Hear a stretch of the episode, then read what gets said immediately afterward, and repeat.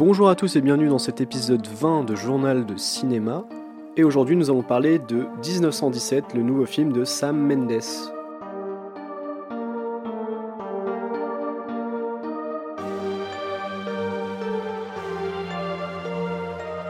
1917 de Sam Mendes, donc sorti le 15 janvier 2020 en France, et donc le dernier film de Sam Mendes à qui l'on doit Skyfall et Spectre, les deux derniers James Bond, ainsi que des œuvres comme American Beauty ou Les Noces Rebelles.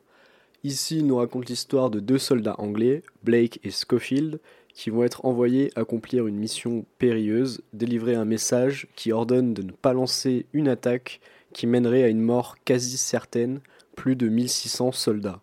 Et pour ce faire, ils vont devoir traverser les lignes ennemies. La guerre du film, c'est donc la Première Guerre mondiale, comme vous l'aurez deviné, et l'action se déroule dans le nord de la France. Au casting, les deux rôles principaux sont tenus par George McKay et Dean Charles Chapman, épaulés d'acteurs comme Mark Strong, Richard Madden, Colin Firth ou encore Benedict Cumberbatch.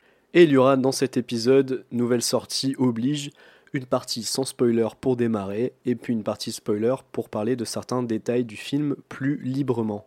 Donc ces derniers jours, on a beaucoup parlé de 1917 parce que c'est un des grands favoris aux Oscars avec 10 nominations. Surtout, c'est un film qui était attendu depuis longtemps, depuis que des rumeurs laissaient entendre que ce serait un film en plan séquence, voire même en un seul plan séquence.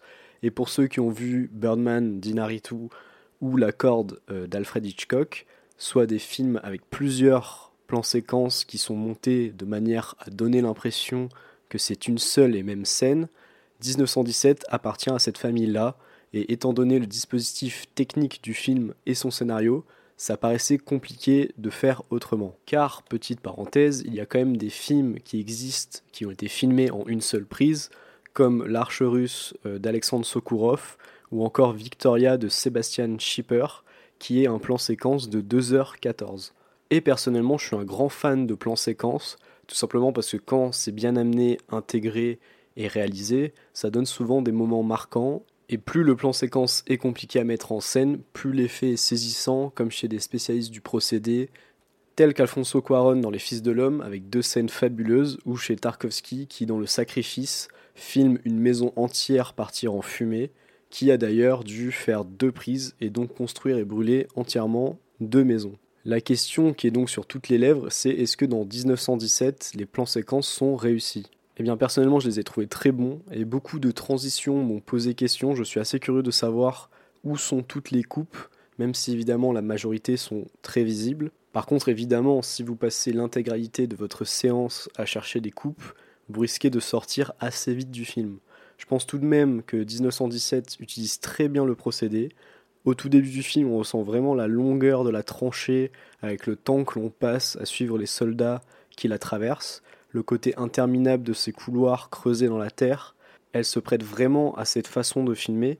À la manière de Gravity et de Children of Men, l'ambition de ces plans séquences, dans leur majorité, eh ben, c'est de créer de la tension, notamment dès la deuxième scène où la quête de nos héros commence et on les suit en train de marcher pendant de longues minutes alors que le danger est peut-être là, on a l'impression de marcher avec eux, on ressent la tension et vraiment la peur qui les accompagne pendant leur trajet.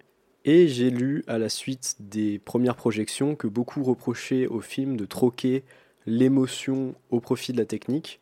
Alors moi je suis pas tout à fait d'accord avec ce constat, justement parce que les moments les plus marquants du film sont fatalement la conséquence de ces longs plan séquence, étant donné qu'il n'y a que ça pendant tout le film.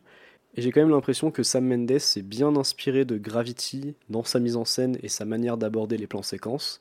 On pourrait également tirer des parallèles assez intéressants avec euh, des jeux vidéo comme récemment euh, God of War, qui gardent en fait la continuité entre les phases jouées et les cinématiques, et qui du coup peuvent faire penser à un plan séquence continu. Et c'est des jeux qui ont finalement l'ambition de transposer aux jeux vidéo ce que l'on peut voir dans un film comme 1917. D'autre part, il est impossible de ne pas parler de Roger Dickens, qui est donc le directeur de la photo de ce film, et qui est largement connu comme l'un des plus talentueux dans son métier. Il a notamment beaucoup travaillé avec Denis Villeneuve et les frères Cohen, et ça semble être autant son film que celui de Sam Mendes. D'ailleurs, on le voit bien dans les quelques vidéos making-of qu'on peut retrouver sur YouTube, à quel point son travail a été important.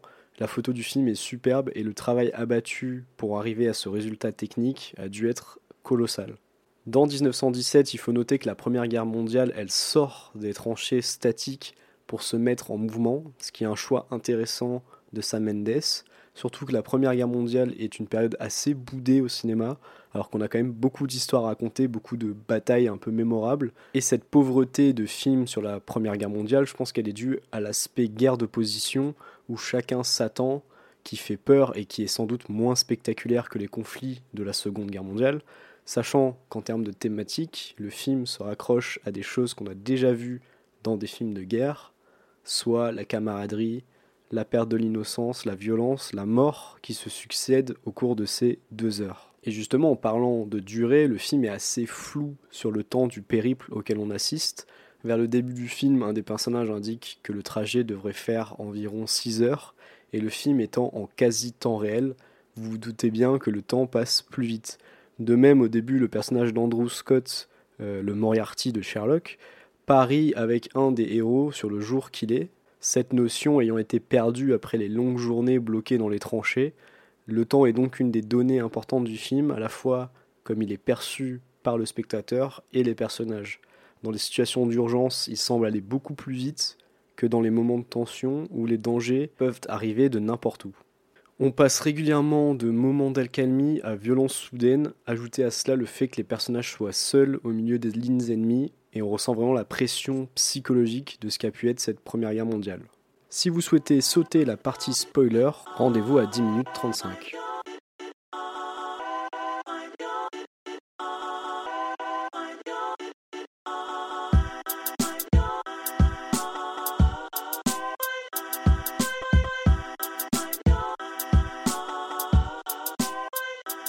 Partie spoiler oblige car c'est un film qui mérite d'être découvert en salle, comme tous les films en vérité, mais celui-ci serait quand même dommage d'en dire trop à des personnes n'ayant pas encore pu le voir. Et justement, je parlais du temps juste avant et de la traversée du héros qui se révèle être finalement Schofield, vu que Blake meurt assez tôt finalement dans le film.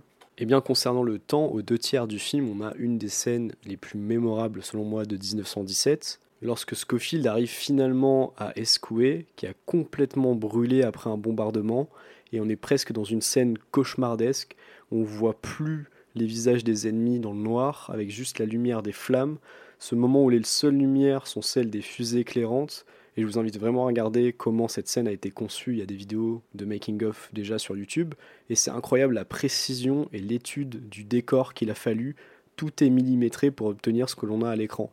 Et c'est une scène qui donne vraiment l'impression qu'on est au royaume des morts, en enfer. Bien que je n'ai pas été 100% convaincu par l'apparition de la jeune femme et son bébé, ce moment un peu suspendu rajoute quand même à l'aspect irréel de la scène. Mais c'est tout de même dans cette ville complètement défigurée qu'on va avoir cette première présence un peu humaine, un peu d'humanité avec cette jeune fille qui n'a vraiment rien à faire là avec son bébé et dont on se demande comment elle pourra finalement survivre après le départ du soldat Schofield. Et pour moi, la grande scène du film, le grand moment, c'est cette scène à la fin, cet assaut. Et petite parenthèse d'ailleurs, je fais part de mon incompréhension à l'encontre de ces personnes qui ont retweeté en masse les images de cette scène sur Twitter, alors que le film n'était pas sorti, ce que je trouve d'une absurdité absolue, étant donné que c'est peut-être le climax du film, et que de le voir dans une résolution 240p sur l'horrible lecteur vidéo Twitter, eh ben, j'ai du mal à saisir le plaisir qu'on peut en retirer.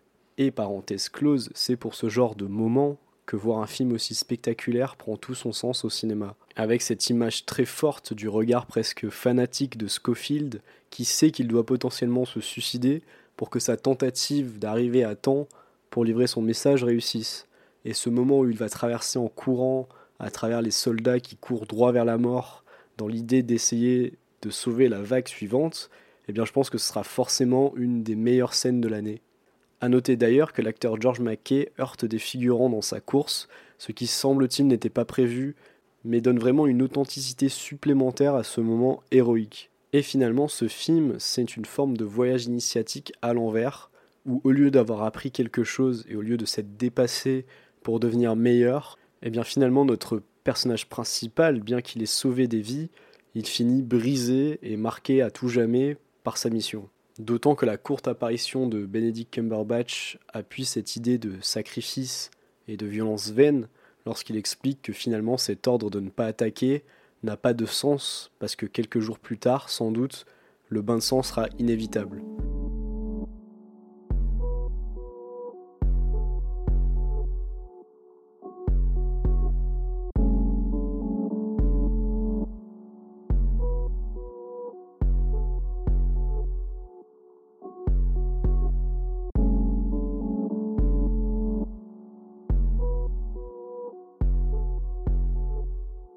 Alors, est-ce que je recommande 1917 Eh bien, encore une fois, j'ai l'impression de me répéter par rapport aux épisodes précédents, mais je vous invite vraiment à aller vous faire votre avis sur ce film tant qu'il est au cinéma, parce que c'est à 100% un film qui mérite qu'on le voit en salle. Après, le débat sur la technique qui supplante l'émotion ou qui casse l'immersion, c'est le genre de choses qui dépendra beaucoup des sensibilités et de ce que vous pouvez aimer ou non dans une mise en scène. Si je prenais mon cas, par exemple, je le respecte beaucoup, sa manière de filmer, mais parfois ça a tendance à m'agacer, son côté un peu virtuose pour en mettre plein la vue, et finalement ça en devient prétentieux. Mais d'un autre côté, Quaron, que j'aime énormément, eh bien des gens lui feront exactement les mêmes critiques que je peux faire à Inaritu. Et 1917, c'est exactement un film qui va amener ce type de débat et de critique. Certains vont se laisser porter et d'autres n'y verront qu'un film roller coaster. Mais c'est justement pour toutes les prouesses techniques du film qu'il se doit d'être vu en salle, parce que c'est clairement un des films qui marquera ce début d'année cinéma, et plus personnellement, je vous le recommande tout simplement parce que je l'ai beaucoup aimé. J'ai un léger doute sur le fait que ce film soit un chef-d'œuvre total qu'on retiendra pour des décennies, comme certains peuvent l'affirmer, et mon avis sur cette question-là, il se décidera sans doute après une nouvelle vision. En tout cas, la concurrence pour l'Oscar du meilleur film cette année risque de vraiment être très tendue et je suis vraiment très heureux de ce que le cinéma américain nous a proposé dans son cru 2019, du coup début d'année 2020 avec 1917 et j'espère que ça continuera parce que c'était vraiment extrêmement intéressant et qualitatif. En résumé, une mise en scène assez irréprochable, un récit prenant et à quelques égards cauchemardesque, au service d'un voyage qu'on pourrait qualifier d'anti-initiatique qui montre comment la guerre brise inutilement des hommes. Ne vous attendez par contre pas à une présence importante des grands noms que l'on peut lire sur l'affiche, vous pourriez être déçu. Et si vous souhaitez voir un autre film sur la Première Guerre mondiale, Les Sentiers de la Gloire de Stanley Kubrick est un incontournable absolu qui présente cette guerre avec un tout autre regard et qui pose de nombreuses autres questions sur cette période. Et c'est tout pour cet épisode, je vous remercie beaucoup de m'avoir écouté. Si le podcast vous a plu, je vous invite à vous abonner sur votre plateforme d'écoute favorite. Deezer, Spotify, Podcast Addict, Pocket Cast, Apple Podcast et même désormais YouTube. On se retrouve pour le prochain journal. Bye bye.